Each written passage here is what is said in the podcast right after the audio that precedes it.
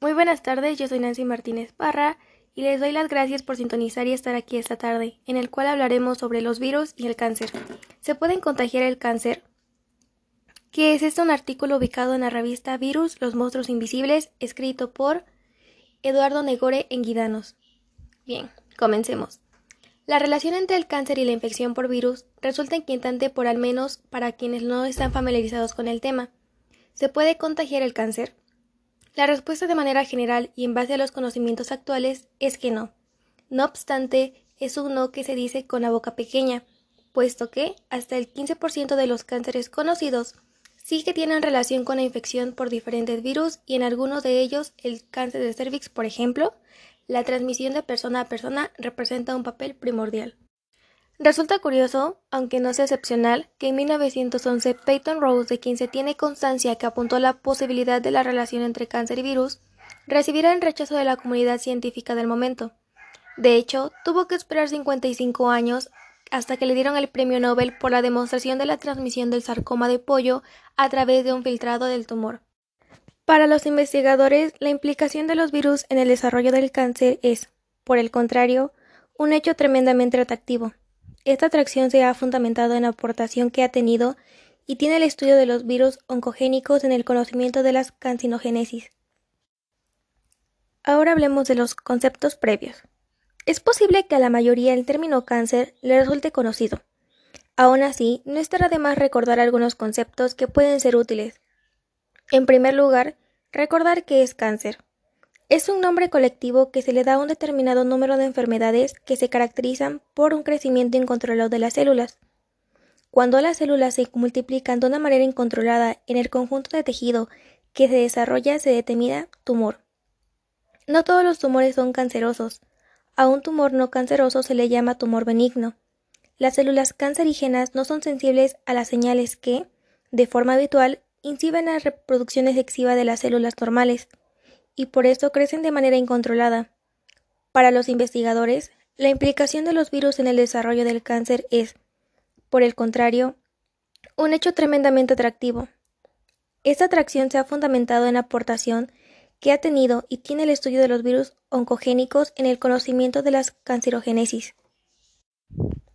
La apoptosis es un mecanismo defensivo del cuerpo por el cual cuando una célula está lo bastante alterada como para no poder cumplir su misión o representa un peligro, se desencadena una respuesta de la misma célula que la conduce a la muerte. Muchos de los elementos que favorecen el desarrollo de un cáncer lo hacen mediante la inhibición de este mecanismo. La inducción del cáncer se denomina oncogénesis o sarquicogénesis. Prácticamente cualquier cosa que pueda alterar el material genético de una célula es agente potencialmente cancerígeno. Actualmente se sabe que algunos tipos de cáncer producidos por el virus, virus oncogénicos. Ahora hablemos de los virus implicados en el desarrollo del cáncer en humanos. Hay diferentes virus, muy diferentes entre sí desde el punto de vista biológico, que se han relacionado con el desarrollo de un cáncer en humanos. Los más relevantes son el virus de Epstein-Barr, el virus herpes tipo 8, el virus lintrotrófico T humano tipo 1, el virus de la hepatitis B, el virus de la hepatitis C, el virus del papiloma humano y el poliomavirus, en concreto el virus del simio 40. Para entender los mecanismos por los cuales un virus puede ser un agente causante de un cáncer, conviene tener presente una máxima. El objetivo del virus no es producir un cáncer, sino mantener la célula viva para propagarse. En definitiva, el virus producirá proteínas que evitan la muerte celular o apoptosis, y tiene múltiples genes para mantener viva la célula. Si una célula acumula daños y tiene un virus que no le permite componerse, la célula tendrá a transformarse. Se consideran dos mecanismos principales los cuales los virus participan en la oncogénesis. El primero es mediante una acción directa, es decir, el virus mismo, al infectar la célula, contiene unos elementos, los oncogenes, que tienen por objetivo crear un entorno natural que favorezca la replicación y la expresión de genes del virus. Esto lo hace mediante sustancias cuya acción determina que la célula infectada pase a la fase de replicación, fase M o de mitosis, del ciclo celular. Así, algunos tipos de virus del papiloma humano representan unas proteínas, S y E7, que inactivan unos genes supresores, que en condiciones normales frenan este paso. Otro virus que actúa en este modo es el virus Epstein-Barr, que codifica una proteína que, cuando se une a determinados receptores, desencadena una secuencia de acontecimientos que conducen a señales proliferativas en general en el mecanismo principal de los cánceres humanos. ¿Y cuáles son las características peculiares que se representa cada uno de los tipos de cáncer de que se le ha implicado algún virus? Bueno, un elemento común que se podrá observar en todos es la prevalencia de la infección de cada virus. En una determinada población excede de largo a la incidencia del cáncer correspondiente. Esto demuestra que el virus por sí solo no es suficiente para producir un cáncer y que otros elementos bien constitucionales de la persona o bien ambientales son necesarios para el desarrollo definitivo del cáncer. El culpable más claro en la viral es el virus del papiloma humano, BPH, que está presente en el 100% de los cánceres cervicales. Hay más de 100 tipos de BPH y 40 de ellos están ligados a los cánceres del cuello del útero, vulva, vagina, pene, orofaringe, boca y piel. Todos los variantes del BPH se propagan fundamentalmente por medio del contacto sexual, generalmente después de la formación de candilomas. Por eso se llega a considerar el cáncer de cervix una auténtica enfermedad de transmisión sexual. A pesar de esto, de todas las mujeres infectadas, solo una pequeña proporción desarrollará un cáncer. Así, el VPH es la enfermedad de transmisión sexual más frecuente en el mundo y en el cáncer cervical es el segundo más común entre las mujeres.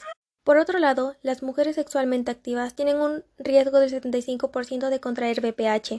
Sin embargo, por cada millón de mujeres contagiadas, el 10% tendrá cambios precancerosos en sus tejidos cervicales. De estas, un 8% representará un carcinoma y un 1.6% un cáncer invasivo. En todo caso, es de tal importancia del VPH que además de las medidas de prevención mediante la educación sexual, muchas de las investigaciones actuales tienen como principal propósito la identificación de posibles vacunas contra este virus. Hablemos del cáncer de hígado. Otro cáncer fuertemente asociado con las infecciones virales es el de hígado. Junto con el cáncer cervical, representa el 80% de todos los cánceres relacionados con virus. El principal factor de este riesgo de hepatocarcinoma es la infección con el virus de la hepatitis B o C. En este caso puede tardar hasta 30 o 40 años en desarrollarse. La inflamación crónica que se origina como consecuencia de la infección vírica parece tener un papel crucial. En todo caso, y de igual con los otros virus, el mecanismo por el que se desarrolla el cáncer probablemente incluya una combinación de acontecimientos indirectos. Entre estos, hay que mencionar la respuesta inmunitaria a la secuencia necrosis-inflamación, regeneración, desencadenada por la infección del virus. Cuanto más regeneración haya, más células se replicarán y más probabilidad hay de que alguna de ellas se convierta en cancerosa. Además, se han observado algunas proteínas que podrían tener función oncogénicas. Ahora hablemos de las linfomas. Las células del sistema linfático son especialmente susceptibles al daño viral. Varios virus, entre los cuales se incluye el virus del simio 40, el virus de Epstein-Barr y el virus de herpes humano tipo 8, han sido asociados con los linfomas. Se desconoce si la presencia de estos virus en linfomas es una de las causas de su desarrollo o una consecuencia de que las células linfomatosas sean más susceptibles de ser infectadas. Sea como sea, se conocen algunos de los mecanismos por los cuales estos virus pueden participar en la oncogénesis de los linfomas, por lo cual parece probable que tenga alguna implicación en ellos. El virus de Epstein-Barr es un también claro ejemplo de cómo un virus muy prevalente en la población demuestra una capacidad limitada de producir un cáncer. Trata de un virus que pertenece a la familia de los virus del herpes humano, a la que pertenecen también los virus que producen el herpes labial, la varicela o el herpes zoster. Según parece, esta familia de virus podrían ser especialmente cancerogenosos porque contienen una multitud de genes que pueden evitar la aptosis. Sin embargo, hay diferencias importantes dentro de la familia, porque no se le conoce potencial oncogénico al virus del herpes simple, ni al virus de la varicela. Este virus causa la monoclugenosis infecciosa en la población joven. Se transmite por saliva y se estima que el 80% de la población mundial lo ha sufrido, sea de forma clínica florida o de forma asintomática. En un estudio se observó que la gente que ha sufrido monoclenosis tenía el doble riesgo de presentar una enfermedad de Hodgkin, un tipo de linfoma. A pesar de esto, el riesgo es todavía bajo, por solo uno de cada mil adultos jóvenes en monoclenosis desarrollará este linfoma. Sobre este virus resulta curioso que una infección esté asociada a distintos cánceres en las diferentes regiones del mundo. En Norteamérica y Europa se asocia con la ya mencionada enfermedad de Hodgkin, mientras que en China se asocia con el cáncer de nasofaringeo y en África con el linfoma de Burkitt. Además, en el caso del linfoma Burkitt, otro tipo de especie de linfoma, llamar la atención en África, está asociado con la infección por el virus de Epstein-Barr. En todos los casos, mientras que en los Estados Unidos solo ocurre un 20%, se demuestra de alguna manera la importancia de los factores ambientales. Otro miembro de la familia de los virus del herpes que se asocia con algunos tipos de linfoma es el virus del herpes tipo 8. Este virus contiene muchos oncogenes parecidos a los humanos y representa en el linfoma de Castleman y casi el 100% de los casos de linfoma de las cavidades. Este virus, además, tiene una estrecha relación con otro cáncer de origen vascular, el sarcoma de Kaposi, en el que se encuentra también el 100% de los casos. Ahora hablemos de los cánceres gastrointestinales. Aunque el germen que más se ha relacionado con la producción de cánceres gastrointestinales, en concreto con el cáncer gástrico, es una bacteria, que se ha realizado en diferentes investigaciones para buscar otros genes infecciosos que pudieran contribuir a los cánceres del trato gastrointestinal. En el caso especial de la infección por el virus de la inmunodeficiencia humana, el sistema inmunitario representa un papel fundamental en la defensa, no solo contra agentes externos, sino con cualquier otro elemento del cuerpo que se empieza a comportar de manera anómala como pasa cuando desarrolla un cáncer. De la misma manera, de uno de los primeros pasos que se deben seguir una célula cancerosa para progresar y multiplicarse es esquivar los mecanismos que controlan el crecimiento celular. Otro de los miembros que tienen que evitar es el sistema inmunitario. Las células cancerosas que sobreviven son aquellas que escapan de la vigilancia de este sistema. Con buena lógica, cualquier tipo de inmunodeficiencia favorecerá el, el desarrollo de cánceres por dos razones. En primer lugar, porque muchos de los cánceres que se inician y en que condiciones normales serían eliminados sobrevivirán. En segundo lugar, y de forma indirecta, porque la misma inmunodeficiencia hace que éste también tenga una mayor predisposición a la infección por muchos gérmenes, y entre los cuales se encuentran los virus y por supuesto aquellos que han demostrado tener un poder oncogénico. Este hecho parece incluso más potenciado en el caso de infección por virus de la inmunodeficiencia humana VIH. De hecho, una de las cada diez personas infectadas por el VIH tienen algún tipo de cáncer asociado con dicha infección. Este virus puede causar el cáncer de forma indirecta y mediante más de un mecanismo, sobre todo porque favorece las infecciones por otros virus. La relación entre virus y el cáncer es muy sugestiva para los investigadores y una preocupación para la población.